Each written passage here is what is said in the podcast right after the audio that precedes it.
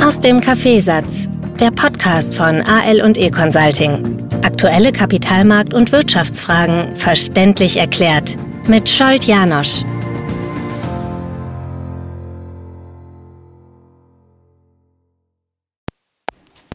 Das Jahr hat gestartet und ähm, ja, es wird schon analysiert, wie 2024 wird und wenn so wie letzte Woche einige Tage wieder mal ausatmen an den Märkten stattfindet und es passiert ein paar Tage hintereinander, dann kippt sehr, sehr schnell wieder die Stimmung und dann heißt, uah, wenn die ersten Tage des Jahres schlecht starten, dann ist das ganz schlecht fürs gesamte Jahr und kommt äh, Panikstimmung auf.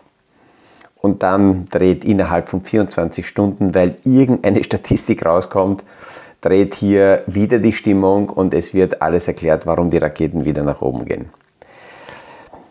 Äh, wenn ich, wenn ich in der Früh mich zu meinem Podcast dazu stelle, dann bin ich oft froh, dass ich, dass ich mich an einem Tag zu irgendeinem Thema im Vorfeld schon entscheide und nur darüber rede, weil sonst gäbe es so viel und in Summe so viel wirres Zeug, was man hier äh, besprechen könnte, dass da gar keine Ruhe reinkommen würde.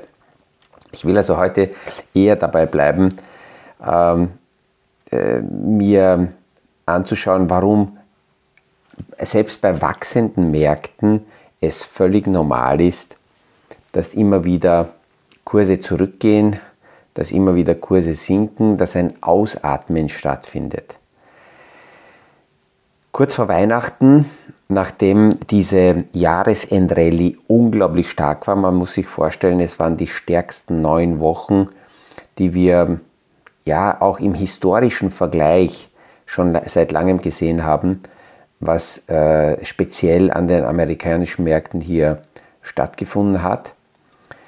Es wird mit diesen paar Tagen, die wir jetzt in diesem Jahr gehabt haben, äh, völlig vergessen, dass im letzten Jahr manche große Positionen 40, 50, 60, 70, teilweise 80 Prozent in einem Jahr gewachsen sind. Alleine, wenn wir den äh, Nasdaq uns anschauen, ähm, hat dort im technischen Bereich, nachdem natürlich ein Jahr zuvor, nämlich 2022 eine starke Korrektur stattgefunden hat, ähm, hat dort eine extrem starke Rallye äh, stattgefunden.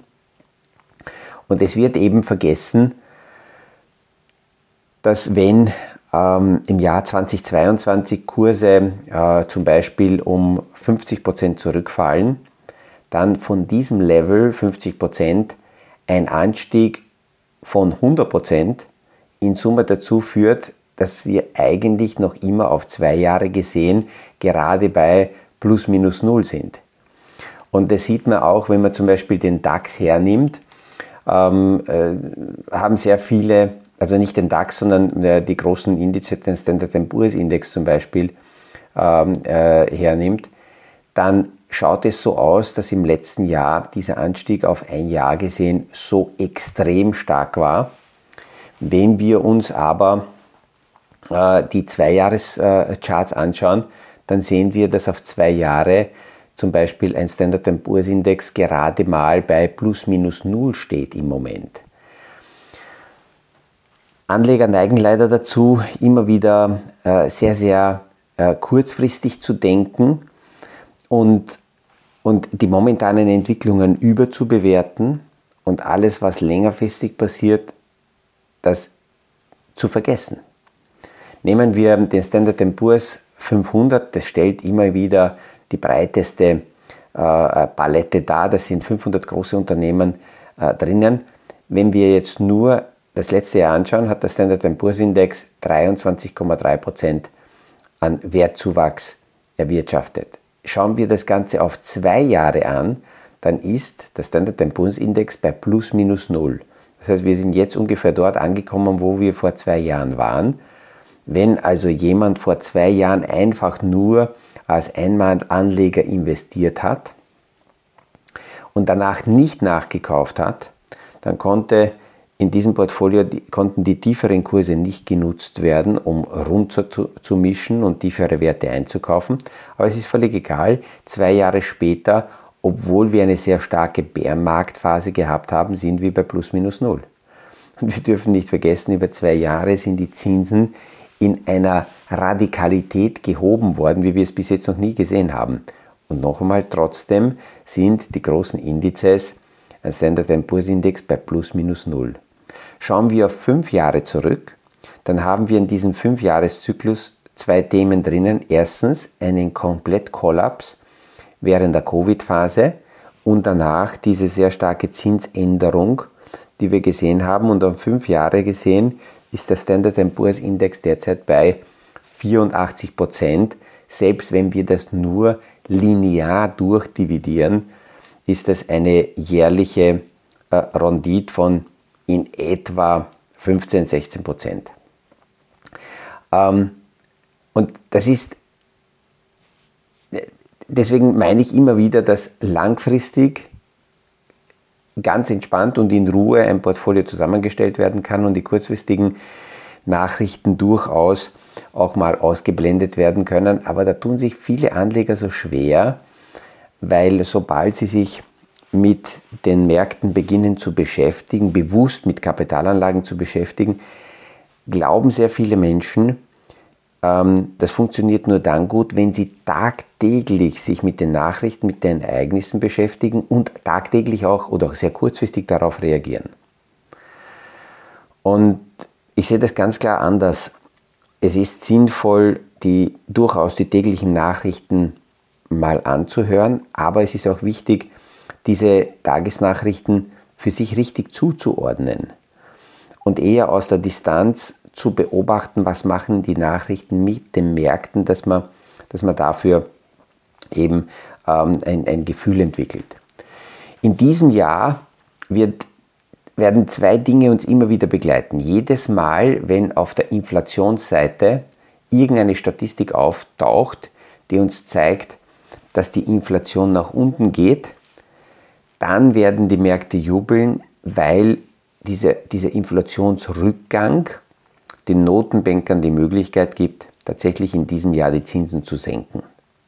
Immer wenn irgendeine Statistik auftaucht, die zeigt, ja, die Inflation ist ein bisschen verzerrt und das, was wir offiziell hören, stimmt nicht ganz und da ist irgendeine Statistik aufgetaucht, die zeigt, dass die Inflation höher ist, dann werden die Märkte wieder aus zwei Gründen panisch reagieren. Erstens, weil dann die Zinssenkungswahrscheinlichkeit nach hinten verschoben wird. Das sinkt. Wir haben es alleine jetzt in zwei Wochen gesehen. Vor zwei Wochen war die Erwartungshaltung, dass die Zinsen im März von der amerikanischen Notenbank gesenkt werden, bei 100 Prozent. Dann sind ein paar Zahlen aufgetaucht, ja, dass die Inflation zäher ist und sowohl in Amerika als auch in Europa die Inflation eher nach oben dreht. Und schon ist die Erwartungswahrscheinlichkeit von 100% gesunken auf 66%. Und das ist innerhalb von Tagen gegangen. Und es ist sofort Nervosität in den Märkten aufgetaucht. Ganz, ganz aktuell, ähm, ich glaube gestern oder vorgestern, ist von der Federal Reserve Bank äh, von New York eine Statistik aufgetaucht, die zeigt, die Erwartung der Inflation auf ein Jahr und die, Inflation, äh, die Inflationserwartung auf drei Jahre nach vorne geschaut. Und beide Erwartungen sind mittlerweile unter 3%, auf ein Jahr gesehen bei in der Nähe von 2,5, steil nach unten fallend und die Erwartung auf drei Jahre, ähm, nein, auf ein Jahr äh, ist die Erwartung noch bei 3% und auf drei Jahre bei 2,5%.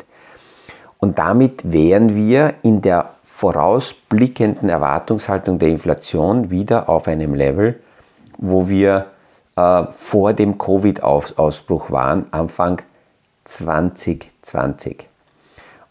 Das Interessante ist, dass wenn man diese Statistik sich anschaut, dann sieht, sehen wir, dass die vorausblickende Inflationserwartung seit ähm, naja, ab 2015 bis 2019 immer höher war als 2,5 Prozent. Also in einem Bereich waren von ungefähr 3 Prozent. Das heißt nicht, dass es so sein wird.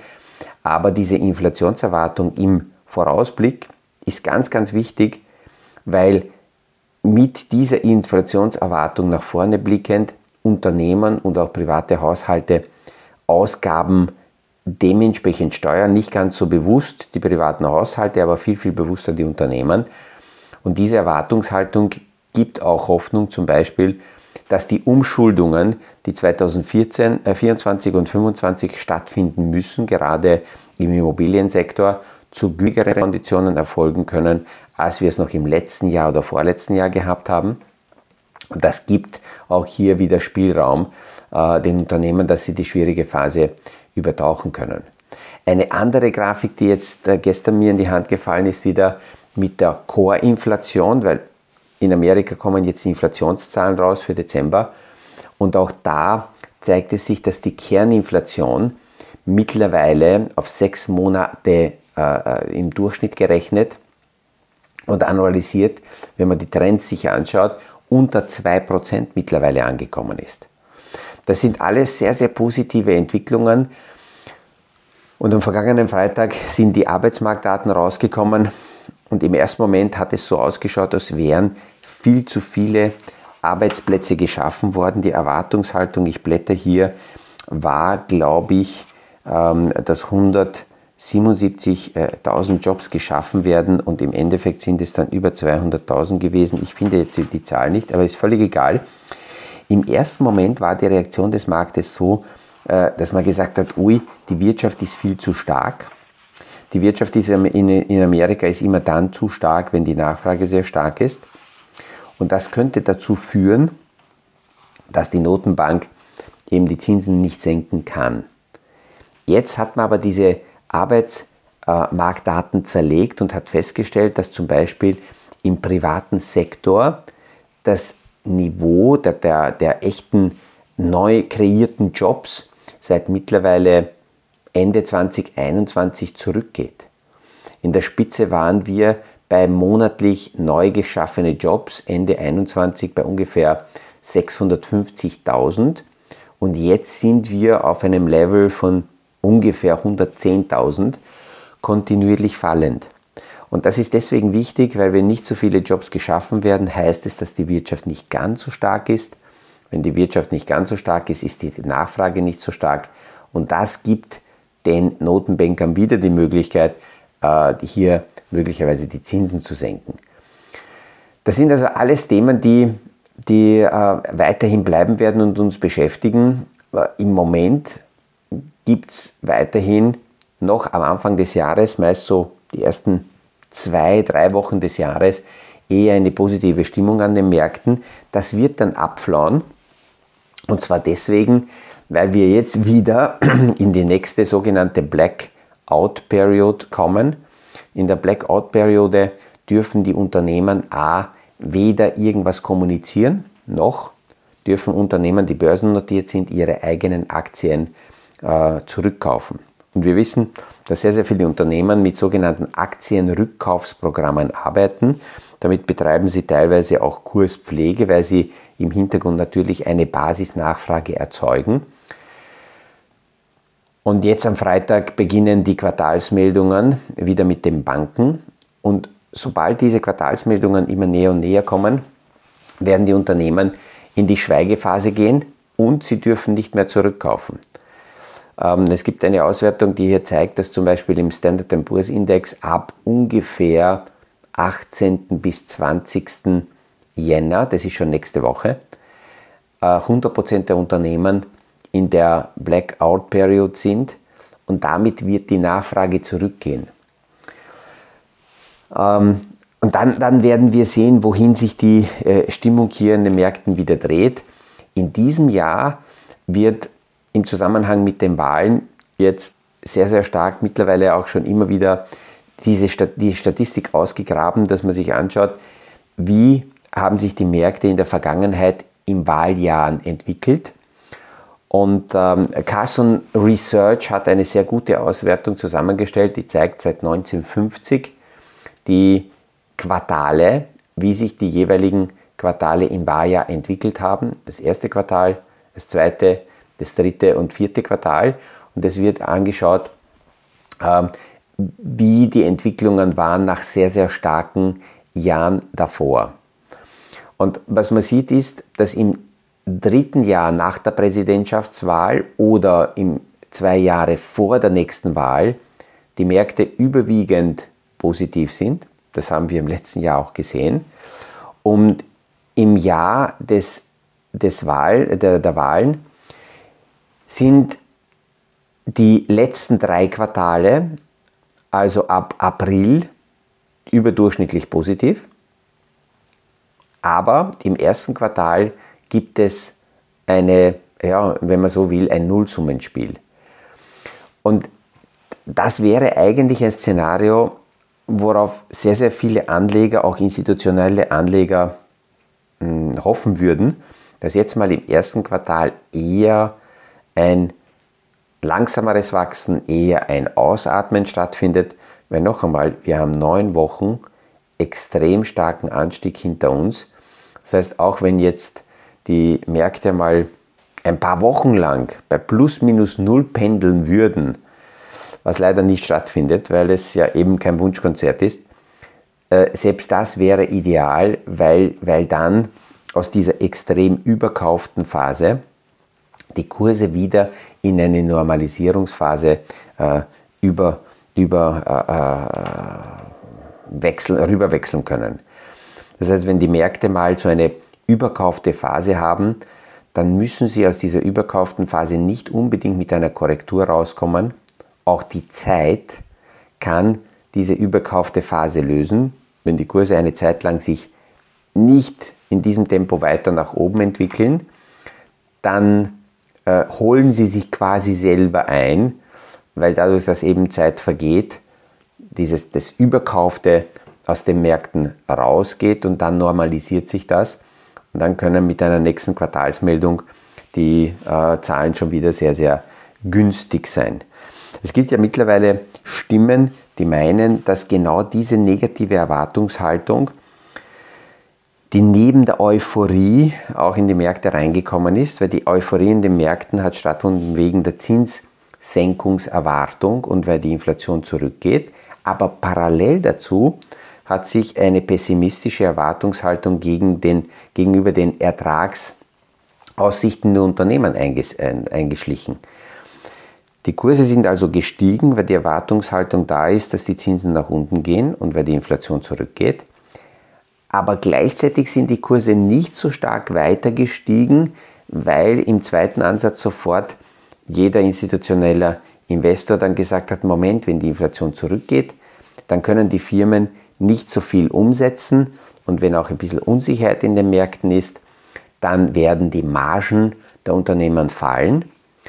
Und so pervers es klingt, die Kurse wären mit einer positiven Erwartungshaltung der Marktteilnehmer noch stärker gestiegen, als sie gestiegen sind, weil sich dann diese zwei Effekte überlagert hätten.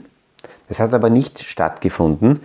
Es war eher so, dass die negative oder pessimistische Erwartungshaltung gegenüber den vierten Quartalszahlen dazu geführt hat, dass dieser Anstieg, den wir gesehen haben, ähm, moderat war. Da reibt man sich die Augen, dass man sagt, was heißt das moderat? Äh, so, so, so ein raketenhaftiger Anstieg soll moderat gewesen sein. Ja, es gibt in den Märkten immer wieder solche Situationen, wo man nicht von einem Crash, sondern einem ähm, Melt-up äh, Szenario spricht, wo die Märkte nach oben wegschmelzen, nach oben explodieren. Wenn sich das richtig überlagert, kann das passieren. Und diese negative oder pessimistische Erwartungshaltung ähm, bereitet aber gleichzeitig den Boden dafür vor, dass wenn jetzt die Quartalsmeldungen rauskommen, ähm, eher wieder die Zahlen die Märkte positiv überraschen werden. Und positive Überraschungen heißt, die Kurse müssen neu wieder kalibriert werden. Also ein Einpreisen nach oben ist durchaus möglich. Auf der anderen Seite, sobald es stattgefunden hat, stellen sich die Marktteilnehmer wieder die Frage, okay, wie schaut die Zukunft aus? Und da werden wir mit hoher Wahrscheinlichkeit wieder eher pessimistische Ausblicke hören, weil die Unternehmer, Unternehmenslenker äh, natürlich weiterhin vorsichtig sind und gerade in, in diesem Umfeld, in dem wir uns jetzt befinden, wo eh schon positive Stimmungen von der Zinsseite kommen könnten, brauchen sie nicht überproportional optimistische äh, Erwartungshaltungen in die Märkte einpreisen und vor allem haben die meisten gelernt in den letzten Jahren, dass es besser ist, die Märkte eher mit zurückhaltender Erwartungshaltung eher vorsichtig auf die Zukunft vorzubereiten und dann, wenn die Quartalszahlen kommen, wenn möglich, die Märkte eher positiv zu überraschen. Und das werden wir ab Freitag wieder sehen. Da beginnen die Quartalsmeldungen und ähm, Freitag ist deswegen interessant, weil die Banken mit den Quartalsmeldungen starten. Und ja, da werden wir dann sehen, was in den Büchern der Banken aus dem Immobiliensektor mittlerweile sichtbar ist. Weil die Hauptfrage, die sich die meisten stellen, ist bei den Banken einerseits die Anleihenzinsen und andererseits, wie es ausschaut mit den Krediten aus dem Immobilienbereich. Aber dazu dann in den nächsten Tagen mehr. Ich freue mich, wenn wir uns morgen wieder hören beim nächsten Podcast aus dem Kaffeesatz. Das war aus dem Kaffeesatz, der Podcast von AL und E Consulting zu aktuellen Kapitalmarkt- und Wirtschaftsfragen, verständlich erklärt mit Scholt Janosch. Aktuelle Fragen, Rückmeldungen und Anmeldungen zum nächsten Kapitalmarkt-Talk findet ihr auf unserer Homepage www.aleconsulting.at.